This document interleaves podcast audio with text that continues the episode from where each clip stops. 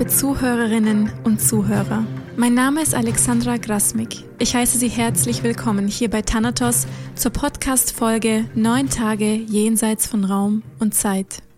Es geht um die inspirierende Geschichte von Frau Anke Everts. Vor einigen Jahren hatte Frau Everts eine tiefe Nahtoderfahrung. Verursacht wurde diese durch einen schweren Brandunfall, gefolgt von einem neuntägigen Koma. Diese Erfahrung hatte nicht nur ihr Leben in vielerlei Hinsicht für immer verwandelt, sondern sie hat auch zu einer wunderbaren Heilung und bedeutungsvollen, tiefgründigen Erkenntnissen geführt. Das Interview wird von Herrn Werner Huema durchgeführt und in diesem Sinne wünsche ich Ihnen viel Vergnügen beim Zuhören. Frau Ewert, Sie erlebten vor einigen Jahren eine besonders tiefgehende Nahtoderfahrung, über die Sie auch schon öfter berichtet haben. Ich würde gern einige Erlebnisse, Erkenntnisse mit Ihnen vertieft besprechen, möchte Sie aber vorher bitten, das, was sich damals ereignet hat, nochmals zu schildern. Ja, ähm, es war ungefähr vor zehn Jahren, dass ich beim Kaminanzünden aus Versehen einen falschen Anzünder gegriffen habe. Und zwar Ethanol. Und das kam an meine Kleidung. Und meine Kleidung fing an zu brennen. Ich habe versucht, dieses Feuer auszuklopfen, doch das Gegenteil ähm, passierte und es, es stieg immer höher. Es brannten irgendwann meine Arme, meine Hände, mein Oberkörper. Und innerhalb von Sekunden stand ich selbst wie eine brennende Fackel bei uns im Wohnzimmer. Und dann gab es diesen unfassbaren Moment, wo ich für mich begriffen habe, jetzt sterbe ich, weil ich kriegte keine Luft mehr, das Feuer war überall. Ich konnte also nicht mehr einatmen, ich habe Flammen eingeatmet. Und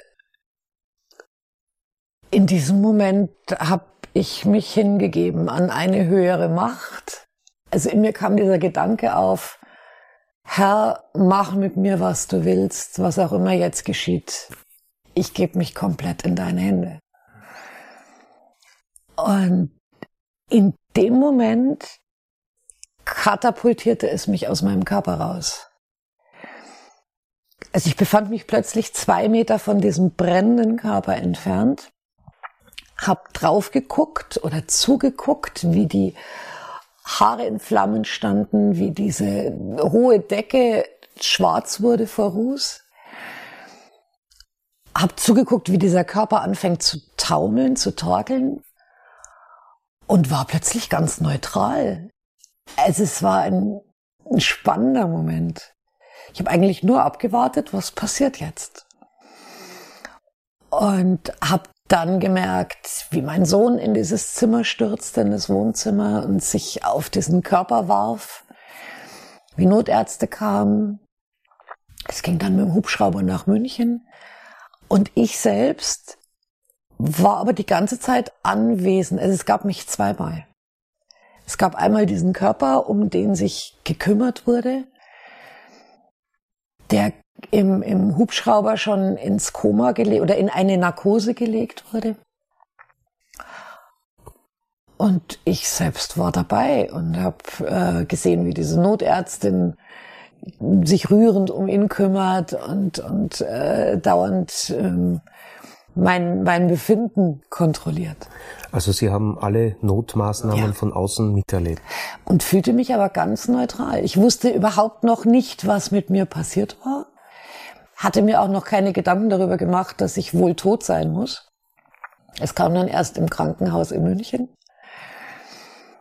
Und ähm, ich habe mich gewundert, dass die Ärzte so hektisch wurden habe dann beobachtet, wie sie diesen Körper in die äh, Notaufnahme bringen und erst versorgen.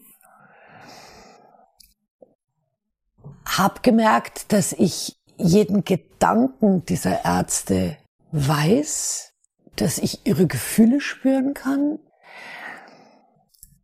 Und habe erst in München habe ich dann gemerkt, mit mir kann irgendwas nicht stimmen ich habe gemerkt, dass Materie für mich kein Problem mehr darstellt. Also dass ich durch Wände durchfassen kann, wenn ich es möchte. Und war total irritiert. Und ähm, irgendwann, ich weiß gar nicht, wie viel Zeit vergangen ist, lag mein Körper, den hatten sie dann in so ein Zweibettzimmer in die Intensivstation gebracht. Da war er schon an Schläuche angeschlossen. Und der lag da, als würde er schlafen. Ich habe gemerkt, dass er mich überhaupt nicht mehr interessiert, dass ich also kaum Bezug zu ihm habe, dass ich nur ähm, sehr durcheinander war, weil ich mir dachte, Mensch, es muss doch jetzt irgendwie weitergehen. Es muss doch jetzt ein Tunnel kommen oder ein helles Licht oder irgendwas muss doch passieren, wenn man tot ist. Und es passierte erstmal nicht. Wieso dachten Sie das? Kannten Sie Schilderungen von Menschen, die so etwas erlebt haben? Ja, ich ähm, wurde von meinen Eltern schon so erzogen, dass es also mehrere Leben gibt und dass alles einen Sinn hat.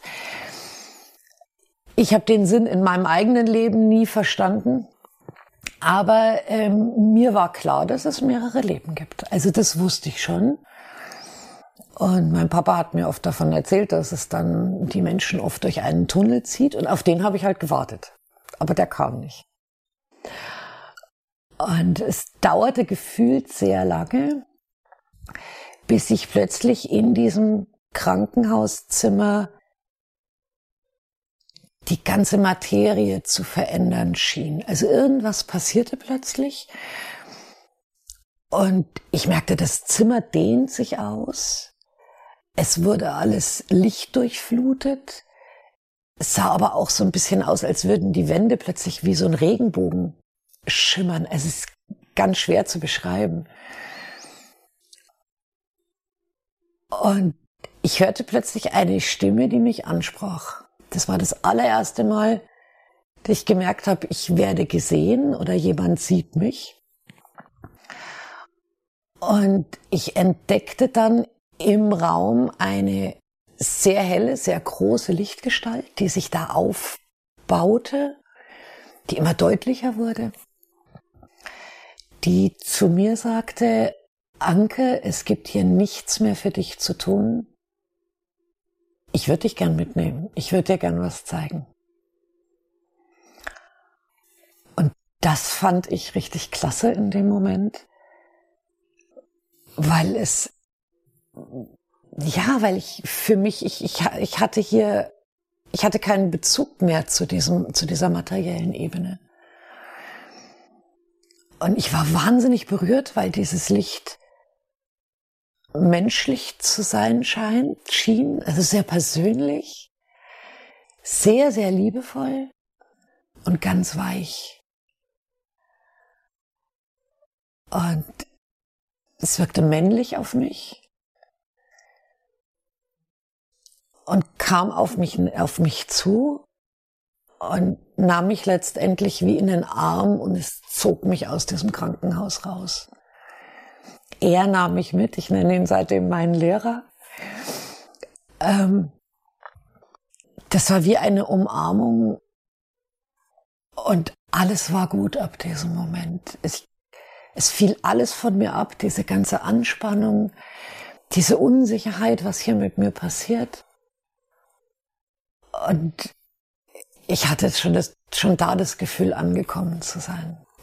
Waren Sie die ganze Zeit von dem Moment an, wo Sie die Flammen gespürt haben, sich von Ihrem Körper entfernt haben, bei Bewusstsein? Oder gab es da auch Lücken in der Erinnerung? Nein, also ich war die ganze Zeit bei Bewusstsein. Ich habe sogar das Gefühl, ich war wesentlich bewusster als jemals zuvor. Und das für mich heute noch Unglaublichste war, dass ich mich genauso gefühlt habe wie vorher in meinem Körper. Also ich hatte das Gefühl, ich habe eine Gestalt. Ich habe Beine, ich habe Hände, ich habe Augen, aus denen ich gucke. Der große Unterschied war, dass ich viel, viel mehr wahrgenommen habe. Also Gefühle und Geräusche, die ähm, die ich in, mit meinem menschlichen Sinn nie hätte hören können, habe ich dort gehört oder Gefühle wahrgenommen. oder diese Materie, die für mich in diesem Zustand keine, keine dichte Materie mehr war. Ah, ich war dauernd bei Bewusstsein. Sie haben erzählt, dass Sie durch die Wand gegriffen haben. Gab es da irgendeine Art Widerstand, den Sie gespürt haben? Also bei der Wand habe ich es nicht probiert, aber ich hatte ausprobiert, ähm, wie das mit diesem Körper und dem Bett war. Der lag da und ich setzte mich auf dieses Bett ans Fußende zu meinem Körper und war überrascht, dass ich sitzen kann auf dem Bett, denn ich konnte gleichzeitig mit meiner Hand durch dieses Bett durchfassen und habe da schon gemerkt, hey, ich steuere, ich scheine das zu steuern. Oder auch, dass ich auf einem Boden stehe, aber eigentlich durch diesen Boden durch könnte, wenn ich wollte. Das war total irre so ganz anders, wie es uns jetzt hier als, als Mensch geht, wo uns eine Materie, die ist dicht, da geht nichts, dass wir da durchfassen können. Und da habe ich schon gemerkt, dass, dass es an mir liegt, ob, ob die Materie dicht ist und ich auf einem Boden stehe oder ich glaube, ich hätte mich durchgleiten lassen können. Ich habe es nicht ausprobiert. Sie hatten in Ihrem Erleben das Krankenhaus hinter sich gelassen. Wie ging es dann weiter? Also zuerst mal war ich unglaublich glücklich. Ich hatte meine Aufmerksamkeit erstmal noch auf diesen Körper gelenkt und auf dieses Zimmer und es zog mich aus diesem Krankenhaus raus. Ich sah dann München von oben, es war dunkel, es war Nacht und habe gemerkt, dass ich ja als Mensch würde ich beschreiben immer tiefer einatmen konnte. Ich konnte mich immer mehr ausdehnen. Es fiel immer mehr Schwere und Ballast oder diese Unsicherheit von mir. Und ich habe dann irgendwann meine Aufmerksamkeit ähm, in die Bereiche gerichtet, in die es mich zog. Und ich bin davon ausgegangen, es zieht mich nach oben. Bin, bin ich mir heute nicht mehr ganz so sicher. ähm, aber es wurde leichter. Ich fühlte mich in dieser Umarmung meines Lehrers unglaublich sicher, unglaublich beschützt. Ich tankte auf und er brachte mich zuallererst mal auf eine Ebene, die eigentlich nur aus Licht äh, bestand, aber so ein, so ein lebendiges Licht. Kein Licht, wie wir das hier kennen, sondern ein Licht, das in, in dem Klänge herrschten, in dem Gefühle fühlbar waren. Ein Licht, das irgendwie alles zu enthalten schien, was es gibt. Also für mich komplett neu. Mein Lehrer beruhigte mich immer und sagte, ich soll mich erstmal an diese Energie gewöhnen, an diese neue hohe Frequenz. Auch da fand ich aufregend, dass ich stehen kann, dass es einen Boden zu geben schien. ähm, er zeigte sich mir dann auch in Form einer Lichtgestalt, aber er erklärte mir noch gar nicht großartig, wer er ist. Und ich hatte spannenderweise immer das Gefühl, jetzt bin ich zu Hause. Jetzt bin ich angekommen, wo auch immer, in diesem Licht.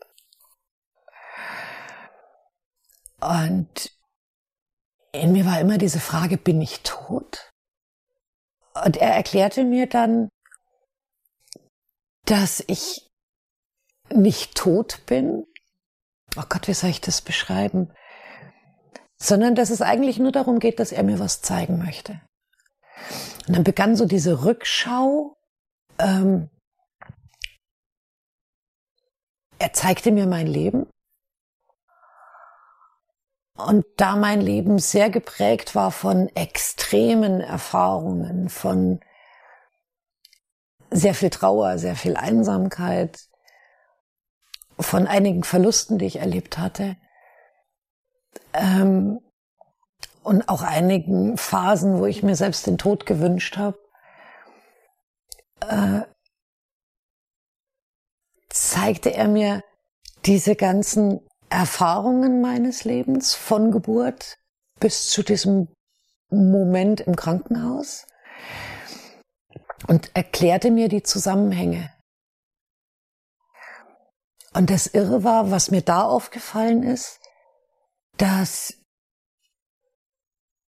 immer wenn ich in eine Situation eintauchte, ich wie alles gleichzeitig wahrzunehmen schien. Also wenn zum Beispiel ein Gespräch mit meinem Vater war, fühlte ich gleichzeitig die Gefühle meines Vaters. Ich wusste, warum er gehandelt hat, wie er gehandelt hat.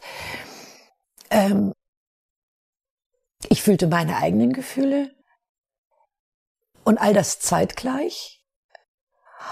Und das wurde dann sogar noch mehr, weil ich dann den gezeigt bekam, auch wenn ich eine andere Entscheidung getroffen hätte in dem Moment oder mein Vater eine andere Entscheidung getroffen hätte, ähm,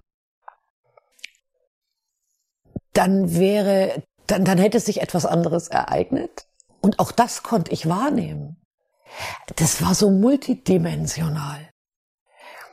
Das waren wie, wie Hologramme, die aufgingen, wo du wie mit einem Mikroskop überall reinzoomen kannst und alles gleichzeitig erfassen kannst. Also wenn ich es kurz beschreiben würde, würde ich sagen, ich habe den Sinn meines Lebens in diesem Rückblick komplett begriffen. War mit diesem Eintauchen in Lebenssituationen auch irgendeine Form von Bewertung verbunden? Also von außen, ich dachte immer, wenn ich, ich, ich, in meinem Leben dachte ich immer, ich bin falsch, wie ich bin. Und ich muss irgendetwas tun oder ich muss irgendwas anders machen, um richtig zu sein. Und ich hatte immer Angst vor Bewertung und habe dort festgestellt, dass es von außen keinerlei Bewertung gibt. Also das war alles getragen von dieser bedingungslosen Liebe, von dieser Wertfreiheit.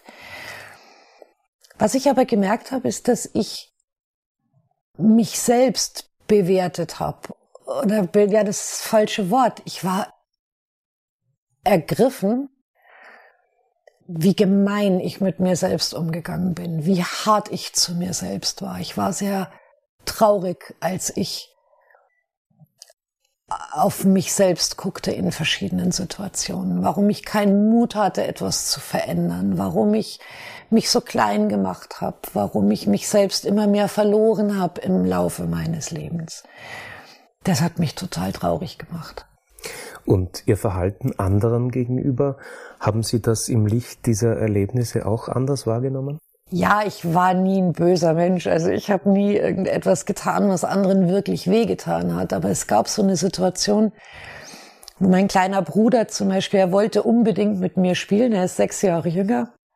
Und ich war gerade ähm, sauer auf irgendwas und habe ihm die Tür vor der Nase zugeknallt und habe ihn eigentlich weggeschubst. Und ich habe in diesem Moment genau gefühlt, wie, wie zurückgesetzt er sich fühlt. Und dass er gar nichts Böses wollte, dass er einfach nur dabei sein wollte. Und das tat mir in der Seele leid. Diese kleine Begebenheit, die wirklich nicht schlimm war, ähm, tat mir in der Seele leid. Und schon da hatte ich das Gefühl, oh, das würde ich gern wieder gut machen, wenn ich könnte. Sie haben erzählt, dass Sie wichtige Ereignisse bis zurück zur Geburt erlebt haben. War das eine Art Chronologie, wo Sie sich von der Gegenwart zurück zur Geburt bewegt haben?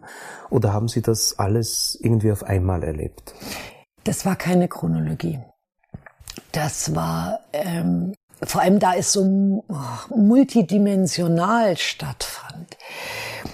Ähm, wo jeder kleine Moment ein eine Ursache hatte und diese Ursache, auch wenn die Jahre zurücklag, war gleichzeitig wahrnehmbar.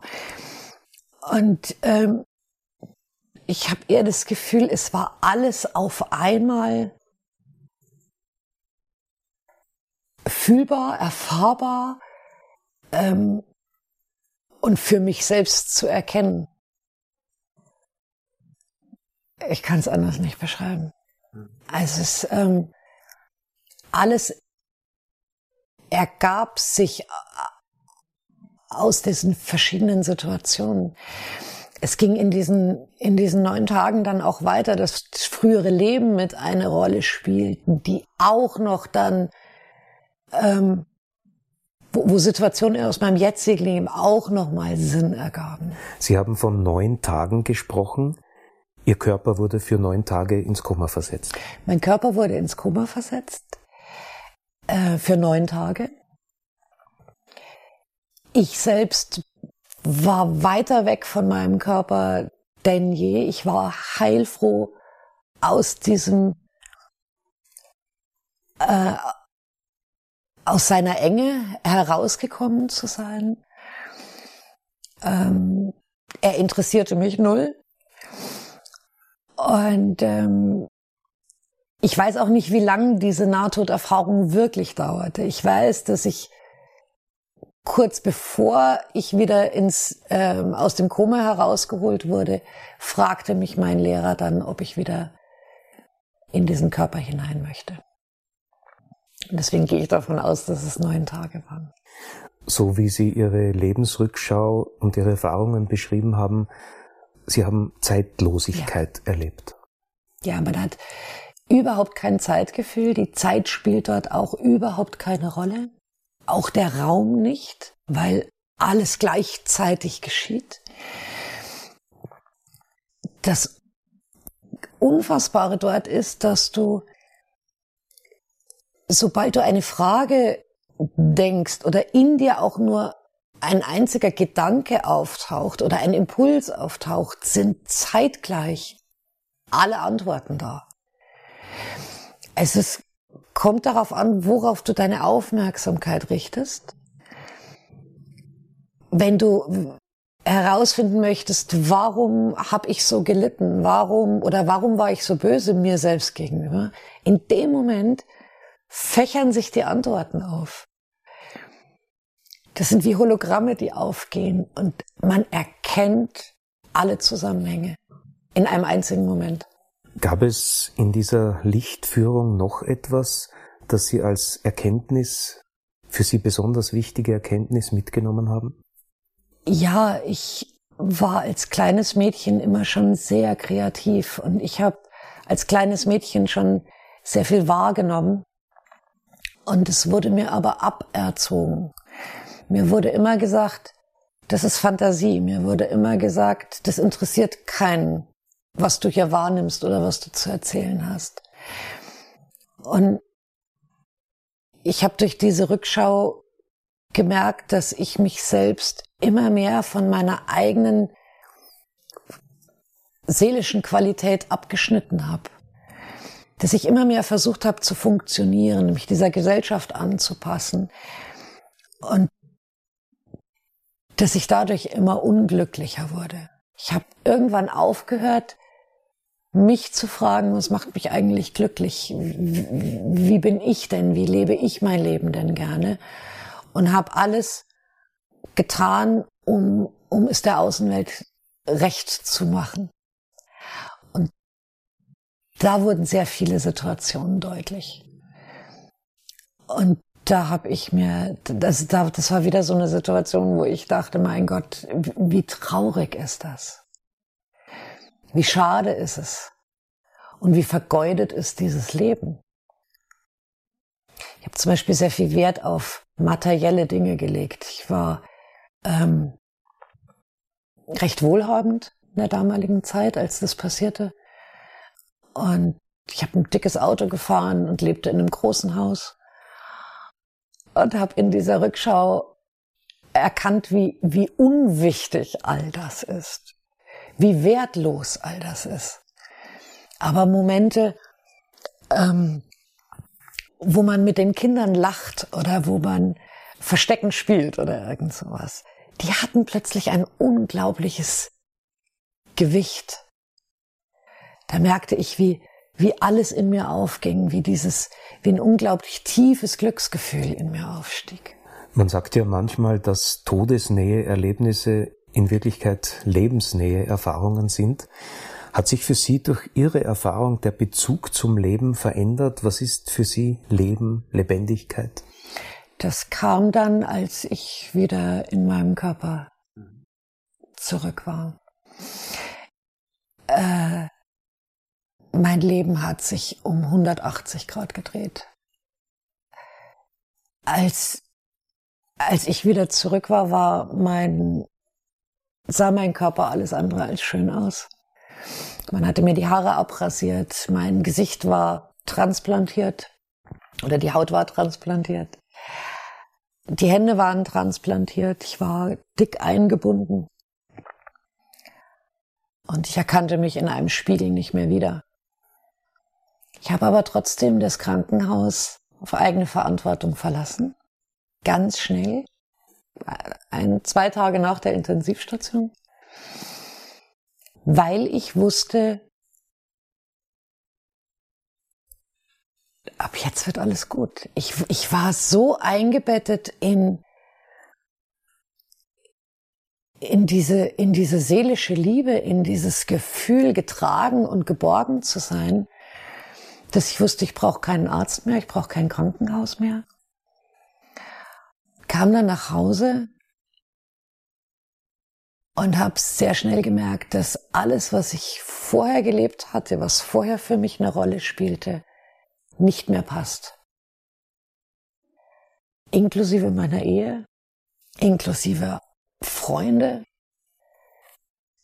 Nahrung, die ich zu mir genommen habe, Kleidung, die ich getragen habe, eine Wohnungseinrichtung. Das wirkte alles falsch. Das wirkte alles wie eine Maske, es wirkte alles so unecht. Und nichts davon wirkte für mich lebendig. Das wirkte genauso tot, wie mein Leben vorher tot war. Und ich habe dann, sobald ich mich wieder einigermaßen bewegen konnte, habe ich alles aussortiert ich habe ganz viel weggeschmissen, ganz viel verschenkt. Ich konnte keine normalen Gespräche mehr führen. Ich konnte, Fernsehen hat mich nicht mehr interessiert. Ich habe viel Radio gehört, aber nicht das, was sie gesprochen haben, sondern die Musik. Und ich konnte stundenlang vor dem Fenster stehen und die Schneeflocken beobachten. Oder ich habe Stoffe dauernd angefasst. Ich habe plötzlich, ich hatte das Gefühl, ich fühle zum ersten Mal in meinem Leben wirklich. Während also in dieser Zeit im Krankenhaus die Ärzte um ihr Leben kämpften, während die Verwandten, Freunde um sie bangten, haben sie etwas sehr Schönes erlebt. Gab es in dieser Zeit während des Komas auch Momente, in denen sie sich ihrem Körper nahe fühlten, wo sie sozusagen zu ihrem Körper zurückgeführt worden sind? Ja, mein Lehrer hat mich immer mal wieder in dieses Krankenhaus zurückgebracht, ähm, was ich überhaupt nicht verstanden habe. Ich, da, das, das irritierte mich sehr, weil ich hatte mit diesem Körper abgeschlossen. Oder mit diesem Leben auch abgeschlossen. Ähm, einmal geschah etwas was mich auch heute noch sehr irritiert. Und zwar muss das zu dem Zeitpunkt gewesen sein, als die Ärzte mir diesen Luftröhrenschnitt machten. Da zog's mich ähm, wie katapultartig ins Krankenhaus in diesen Körper zurück. Ich befand mich vorher auf einer wundervollen seelischen Ebene. Ähm, es ging, glaube ich, gerade um die Verbundenheit mit meiner Familie, mit meinen Eltern und äh, um, um etwas ganz Natürliches und plötzlich katapultierte es mich in diese Enge des Körpers zurück. Ich spürte seinen Schmerz wieder, ich spürte ähm, Wut, ich spürte Verzweiflung, also all diese Gefühle, die ich äh, in, in dieser Nahtoderfahrung überhaupt nicht fühlen konnte, waren wieder da. Und ich habe gemerkt, wie ein Arzt mir sehr fachmännisch, aber emotional sehr kühl diesen Luftröhrenschnitt setzt und mich da operiert. Und ich habe ihn innerlich angeschrien. Ich habe gesagt, hey, und es geht, geht es nicht ein bisschen sanfter und du tust mir weh. Und der hat aber überhaupt nicht auf mich reagiert. Und da gab's aber eine ganz, ganz tolle Krankenschwester, die ähm, die an, an diesem Bett saß und die hat mit dieser Koma-Patientin gesprochen. Die hat in Gedanken immer mit mir geredet und hat mich beruhigt und hat mir erklärt, dass das der beste Arzt ist, den sie hier haben und der sei halt ein bisschen ruppig, aber der weiß genau, was er tut. Und ich war so glücklich, weil diese Frau mir Sicherheit gegeben hat.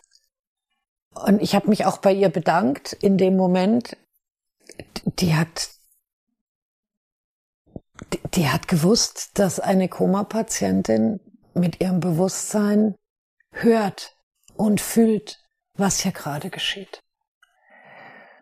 Und die hat instinktiv das Richtige gemacht. Und das berührt mich noch heute, weil, weil das so wichtig war für mich. Und dann plötzlich zog's mich aus diesem Körper auch wieder raus. Ich habe gemerkt, dass diese Enge und, und vor allem das, was wir Menschen fühlen, nur im Körper fühlbar ist. Wenn wir also mit unserem Bewusstsein hier im, im, uns im Körper befinden. Und sobald ich diesen Körper wieder losgelassen habe, war wieder, fiel wieder alles von mir ab und ich fühlte mich wieder frei. War dann heilfroh. Als Sie dann endgültig in Ihren Körper zurückgekehrt sind, war das ein besonderer, ein schwieriger Moment? Das war ein bisschen ein Kampf. In diesen ganzen neun Tagen ging es für mich darum, dass ich sehr viele Fragen hatte. Fragen nach dem Sinn des Lebens. Fragen, warum wir Menschen uns selbst verlieren. Warum wir diese Anbindung verlieren warum wir bestimmte Erfahrungen machen müssen. Ich habe das für mich selbst nicht verstanden und mein Lehrer erklärte mir immer sehr viel und zeigte mir die Zusammenhänge.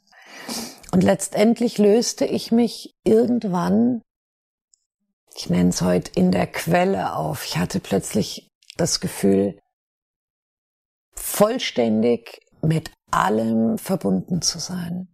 Mit Gott, mit der Schöpfung, ein Teil von all dem zu sein. Und er, in diesem Moment fragte er mich, wo bist du? Was, ne, was glaubst du, wo du jetzt bist? Und meine Antwort war, ich bin zu Hause. Ich bin angekommen, ich bin da, wo wir alle herkommen. Und ich hörte aber dann sein Lachen und er sagte mir, ich zeig dir, wo du bist. Und dann zog er mich wieder in diesen Körper hinein. Und es ging immer tiefer, es ging in die Organe, es ging ins Gewebe, ich, ich sah die Blutbahnen. Und er zog mich in meine Zellen hinein. Und ich erkannte plötzlich im Zentrum einer jeden Zelle meines Körpers diese Quelle, in der ich mich eben befunden hatte. Und ich, dieses Staunen werde ich nie vergessen. Ich war total perplex zu erkennen, dass alles in mir oder in meinem Körper existiert, was ich immer da draußen gesucht hatte.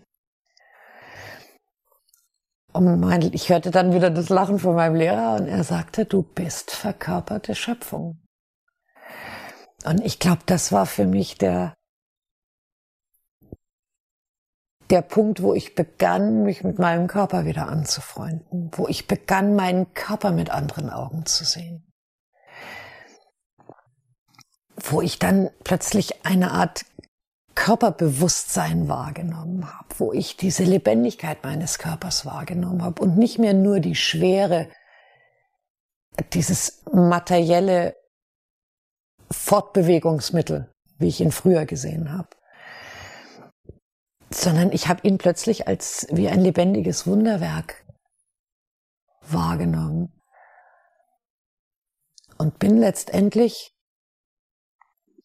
ich würde heute sagen, das bin erst dann wirklich inkarniert. Ich habe erst dann mit meinem ganzen seelischen Bewusstsein begonnen, diesen Körper wieder zu bewohnen, in ihn hineinzufließen und zwar ganz bewusst. Und es war ein Gefühl, als würde ich alles mitnehmen, was, mein, was mich als Seele, als Energiefeld, als Bewusstsein ausmacht und würde alles in diesen Körper hineinfließen lassen.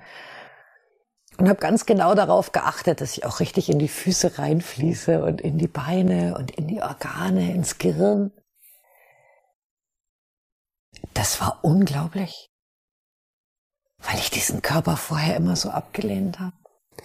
Glauben Sie, dass dieses Hineinfließen auch etwas mit dem wunderbaren Heilungsprozess zu tun hat, den Sie dann ja erlebt haben? Ich bin überzeugt davon. Denn ich, also ich kann es mir anders nicht erklären. Ich hatte nie irgendeine OP danach. Ich hatte keine Reha. Ich habe mich einfach selbst aus dem Krankenhaus entlassen und den Rest hat mein Körper gemacht. Was ich so unfass, für mich persönlich so unfassbar finde, ist, dass ich immer in dieser Nahtoderfahrung dachte, jetzt bin ich zu Hause. Jetzt bin ich zu Hause. Je mehr Ebenen oder Bereiche ich erfahren habe, immer dachte ich, jetzt bin ich angekommen.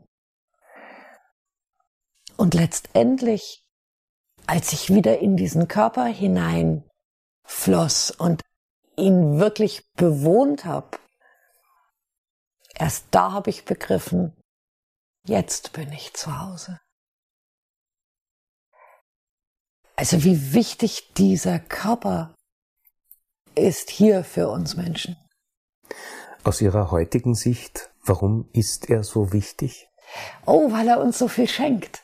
Für mich besteht überhaupt kein großer Unterschied mehr, ob ich jetzt hier Mensch bin und aus meinen Augen gucke und ähm, nicht mehr durch Materie durchgreifen kann, oder ob ich dort in meinem in meinem seelischen Bewusstsein existierte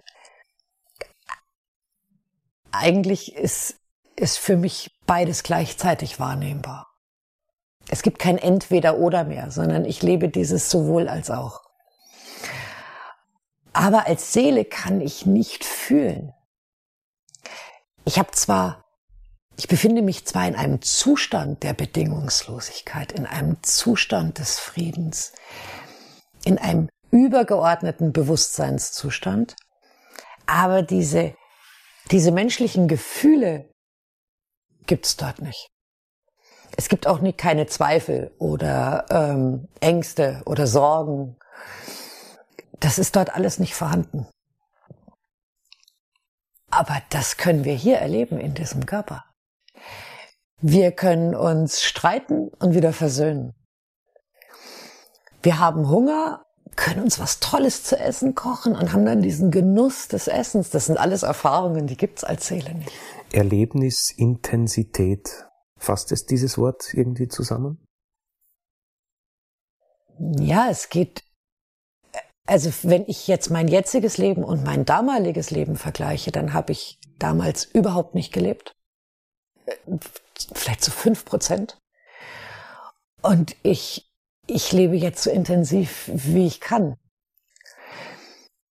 Ich nehme alles viel bewusster wahr. Ich, ich achte viel bewusster auf mich und auf meine Bedürfnisse. Ich, ähm, ich genieße das Leben. Ich funktioniere nicht mehr. Ich achte auf meine, vor allem auf meine Gefühle. Was fühlt sich gut an? Was fühlt sich nicht gut an? Ich bewerte mich überhaupt nicht mehr. das, das Leben hat eine andere Intensität bekommen, eine ganz andere. Würde darin aus Ihrer Sicht für jeden der Weg liegen, das Leben so zu erfahren, wie Sie es gewissermaßen im Zeitraffer erfasst haben? Der Witz ist, wir haben das ja alle schon gehabt. Jedes Kind lebt in diesem Zustand. Es lebt in diesem Flow, wo es keinen Raum und kein Zeitgefühl hat es spielt, es beschäftigt sich mit den Dingen, die ihm Spaß machen, kann dann sofort alles stehen lassen, fängt was Neues an und dann wird uns das abtrainiert. Und wir werden erzogen oder in, passend, versuchen uns passend zu machen für eine Gesellschaft. Und ich, glaube, genau da setzt im Moment dieser Wandel ein, dass gerade Eltern und, und Großeltern beginnen, die Kinder anders zu erziehen. Ihnen es nicht ihre, ihre eigene seelische, ähm, ihr seelisches Wesen nicht mehr abzutrainieren. Und ja, darin besteht ein Teil des Sinns des Lebens. Auf uns selbst zu hören, ähm, unsere eigenen Erfahrungen zu machen, auch eigene Widerstände zu erfahren. Es bedeutet nicht, dass das Leben immer leicht ist. Es bedeutet nicht, dass da keine Herausforderungen kommen, dass da keine Prüfungen auf uns zukommen. Aber ich gehe jetzt ganz anders damit um.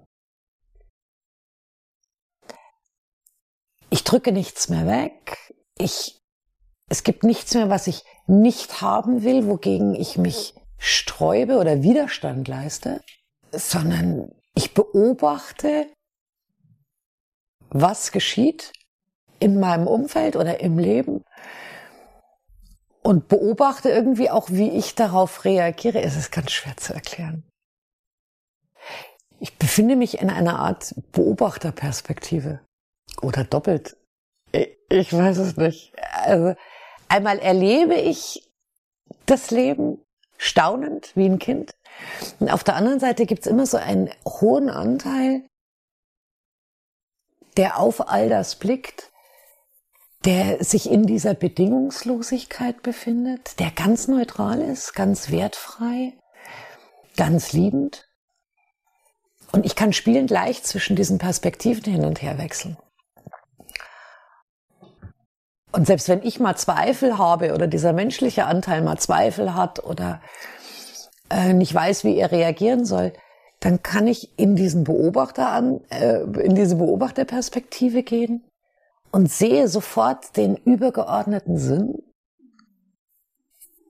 Und daher ist das Leben überhaupt nicht mehr dramatisch. Sie haben eine Art Unmittelbarkeit erfahren, Jetzt ist im normalen zwischenmenschlichen Miteinander, auch wenn wir jetzt hier miteinander sprechen, die Sprache von großer Bedeutung. Welchen Stellenwert hat Sprache für Sie heute? Ja. Und das macht es für mich ein bisschen schwierig, weil ich eigentlich, eigentlich ist, ist jedes Wort leer. Ich versuche etwas mit Worten zu vermitteln, was man nicht vermitteln kann. Man kann es nur selbst erfahren. Und ich versuche, ähm, den Menschen davon zu erzählen. Und was ich aber merke, ist, dass ich sie berühre durch das, was ich erzähle. Und es geht nur um diese Berührung. Es geht überhaupt nicht um die Worte. Worte sind wie ein Tropfen auf einen heißen Stein. Eigentlich könnte ich mich oder würde ich mich auch gerne zurückziehen auf irgendeine Almhütte. Und ich bräuchte nichts mehr, nichts mehr reden. Es ist alles gut, wie es ist. Sprache nur als Werkzeug für die Berührung, um die es eigentlich geht. Ja, und ich glaube, wir haben, wir, wir Menschen nehmen uns gegenseitig mit unseren Sinnen, vor allem mit den Sinnen, die uns nicht bewusst sind, ähm, auf so viel mehr Ebenen wahr die Mimik und die Gestik und, und der Tonfall einer Stimme. Und ähm, ich, glaube, wir nehmen auch das Gefühl wahr, was wir ähm, gegenseitig fühlen, dass die Worte nur ein, nur ein kleines Hilfsmittel sind. In weltanschaulichen Debatten wird oft recht schwarz-weiß malerisch zwischen Körper und Seele unterschieden. Äh, hier das nur physische, dort das Lebendige, das sich nach dem Tod vom Körper trennt. Und die Frage, wie das Nichtmaterielle auf das Materielle einwirkt, bleibt dann oft unbeantwortet. Ich nehme an, dass diese Sichtweise Ihnen nach dem Eindruck einer ganzheitlichen Welt wohl eher konstruiert erscheint. Ist das richtig? Ja, was heißt konstruiert? Es ist die Sichtweise der Menschen, die das nicht erlebt haben, was ich erlebt habe. Wenn Sie das auch nur ansatzweise einmal erleben würden, würden Sie sofort Ihre ganzen Vorstellungen über Bord schmeißen. Für mich hat sich dieser Körper für mich gebildet, damit ich hier als Mensch die Erfahrungen machen kann, die ich für mich brauche. Und er ist nur deshalb lebendig, weil ich mit meinem Bewusstsein, weil ich ihn mit meinem Bewusstsein bewohne. Und früher habe ich oft gesagt, er ist wie eine Art Auto, in das ich einsteigen kann, das ich aber auch abends dann ins Bett lege oder das Auto eben äh, parke und aussteigen kann. Ähm, Ganz so einfach ist es nicht. Also es geht immer, ein großer Teil meines Bewusstseins bleibt im Körper. Aber er ist für mich ein Sprachrohr hier auf dieser menschlichen materiellen Ebene. Und dieses Entweder-Oder-Denken, äh, nein, das teile ich überhaupt nicht. Es ist alles ein sowohl als auch. Und es ist, wir existieren multidimensional, permanent. Auch wenn wir hier auf 3D glauben, ähm, an Raum und Zeit gebunden zu sein. Wir sind multidimensionale Wesen. Und mit unserem Bewusstsein switchen wir permanent in alle möglichen Ebenen und Bereiche. Also wir, wir kriegen es nur nicht mit. Wir merken es nicht. Zum Thema Switchen. Sie haben kurz erwähnt, dass Sie auch Elemente, Momente aus früheren Erdenleben erfahren haben. Welche Erlebnisse verbinden Sie mit dem Thema Reinkarnation? Oh, es war spannend. Ich habe erlebt, oder ich fragte mal wieder nach dem Sinn des Lebens. Und mein Lehrer zeigte mir, dass ich in allen früheren Leben alle möglichen Erfahrungen gemacht habe. Ich war mal dick, ich war mal dünn, ich war mal reich, ich war mal arm, ich war mal Täter, ich war mal Opfer. Auch all das nicht nur einmal, sondern vielfach. Ich war mal Alkoholiker, ich war mal absoluter Alkoholgegner. Äh, ich habe in all diesen Leben sämtliche Erfahrungen, die es zu, die man machen kann, eingebaut oder miteinander verknüpft. Ähm, es fand natürlich, die fanden in verschiedenen Zeitepochen statt. Wobei mir auch dann bewusst wurde, es gibt diese Zeitepochen gar nicht. Sondern auch das existierte zeitgleich. Wenn man so möchte, gibt es eigentlich nur dieses Jetzt. Es gibt nur diesen einen Moment. Und ich erlebe mich mit meinem Bewusstsein jetzt halt hier in diesem Jahr, hier in diesem Gespräch jetzt mit Ihnen aber zeitgleich finden alle anderen Realitäten von mir statt. Oh, es ist schwer. Ein Quantenwissenschaftler kann das bestimmt besser erklären. Wer weiß. Ja. Wenn wir jetzt doch noch einmal in das Raumzeitliche eintauchen, wie ging es nach diesem intensiven Erlebnis körperlich und in Ihrem irdischen Alltagsleben weiter? Rein körperlich war das am Anfang erstmal sehr schwierig, weil meine Sinne komplett offen waren. Ich habe, ich war so hellhörig, so hellsichtig. Ähm, ich ich habe die materielle Ebene und auch die energetischen Ebenen gleichzeitig wahrgenommen. Ich habe gewusst, was mein Mann fühlt. Ich habe gehört, was mein Sohn denkt. Es, es war auch da war wieder alles zeitgleich für mich erfassbar und da und das hat mich massiv überfordert.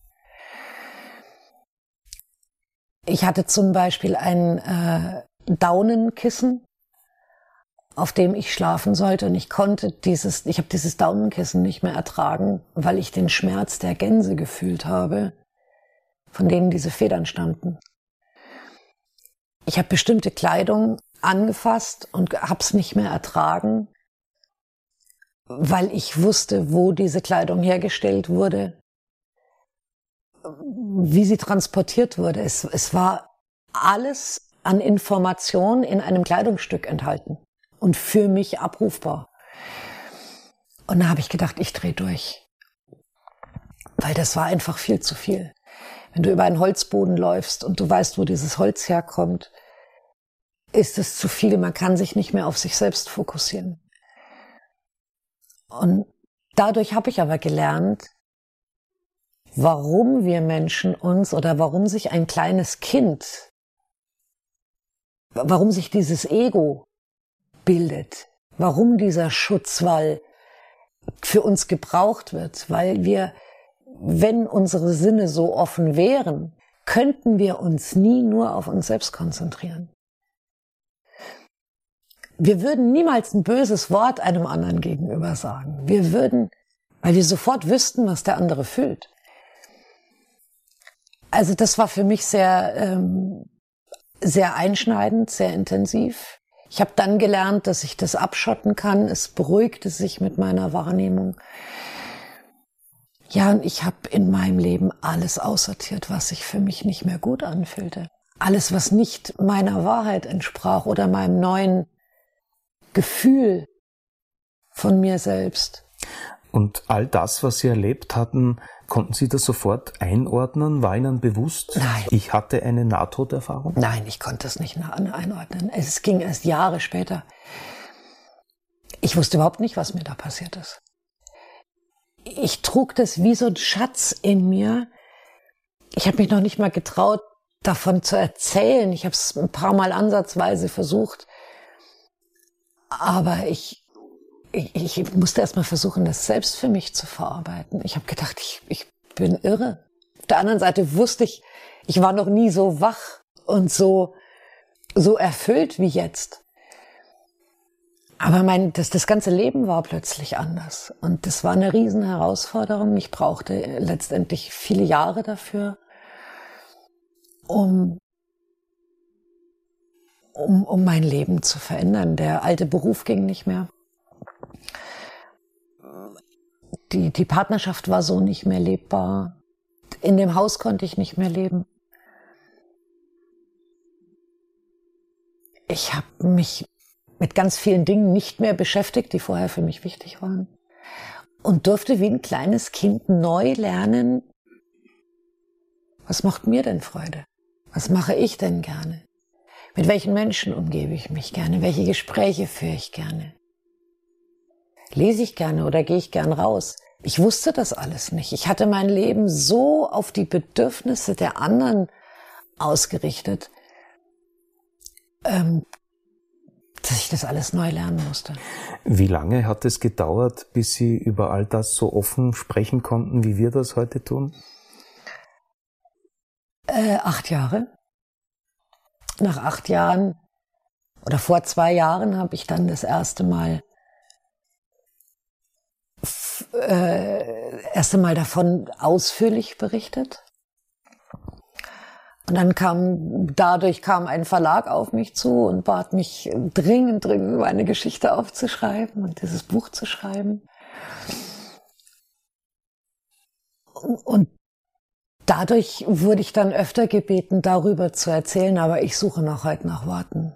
Also es, glaube, dass ich mich daran nie gewöhnen werde, dem gerecht werden zu können, was ich da erlebt habe. Ich glaube, das, das geht mit Worten gar nicht. Ihre Erlebniswelt heute, wie kann man sich das vorstellen? Haben Sie nach wie vor Verbindung zur geistigen Welt, zu Ihrem Lehrer? Ja. Meine große Angst, ähm, als mich mein Lehrer bat, wieder in diesen Körper zu kommen oder ob ich wieder hinein zurückgehen möchte, waren zwei Dinge. Einmal, dass er so entstellt bleibt, wie, wie er da war. Und die andere Angst war, dass ich diese Verbindung mit meinem Lehrer verliere. Dass ich diese Verbindung in die seelischen Ebenen verliere. Und er versprach mir, dass das nicht geschehen wird. Und genauso ist es auch gekommen.